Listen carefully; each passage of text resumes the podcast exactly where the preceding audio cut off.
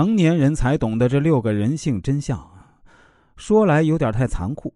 我们看那些犯罪题材的影视剧，一般发生了案子，警察往往都会从被害人的亲朋好友入水。警察往往都会从被害人的亲戚朋友好友处去入手找线索。为啥这样做呢？这是有科学依据的。因为在现实生活中，一般害你的人都是身边的熟人，熟人最见不到你好啊，最容易把你的行踪透露出去。这个事实很残酷，但是却是最靠谱的做法。下面我们就来具体说说：第一，命苦的真相。很多人想不通，为啥自己的命就这么苦？说起来也不复杂，就是被身边人害的。再说的直白点啊，就是从小被父母害的。当然。父母可能也是出于好心，但好心也会办坏事儿的。很多父母教育孩子说，遇到事情啊要忍让，退一步海阔天空，让孩子养成了习惯，打不还手，骂不还口，形成了唯唯诺诺的性格。但现实生活中，不是你的忍让就会获得别人的尊重，更多的时候，你的退让换来的只是变本加厉的欺负。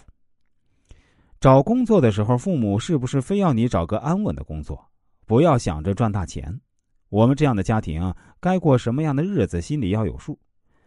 想去创业，最先跳出来反对你、给你泼冷水的，也会是亲戚朋友。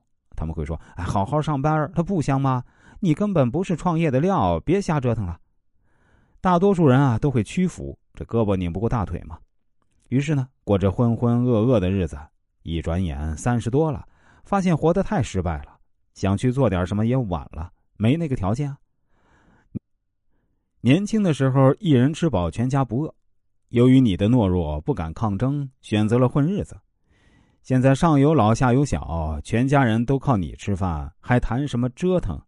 一天没收入，锅都揭不开，那只能认命了。你说造成这样的结果是谁的错？第二，秘密就要带进棺材里。一件事情之所以被称为秘密，那就是只有你一个人知道，连最好的朋友也不能告诉他。你拿他当成最好的朋友，给他说了，可是你忘了，他也有他最好的朋友。只要能为自己换来利益，那你的秘密呢，就是他的筹码，随时都可以把你卖了。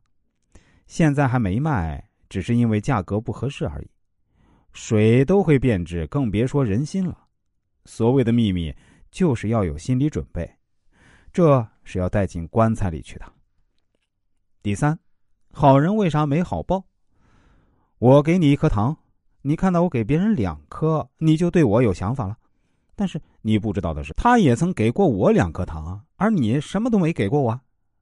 任何的付出一定要有代价，只会当老好人，时间长了，不但没人感激你。如果哪天自己遇到麻烦，没有帮到他，只会对你心生不满。人的欲望永远都无法被满足。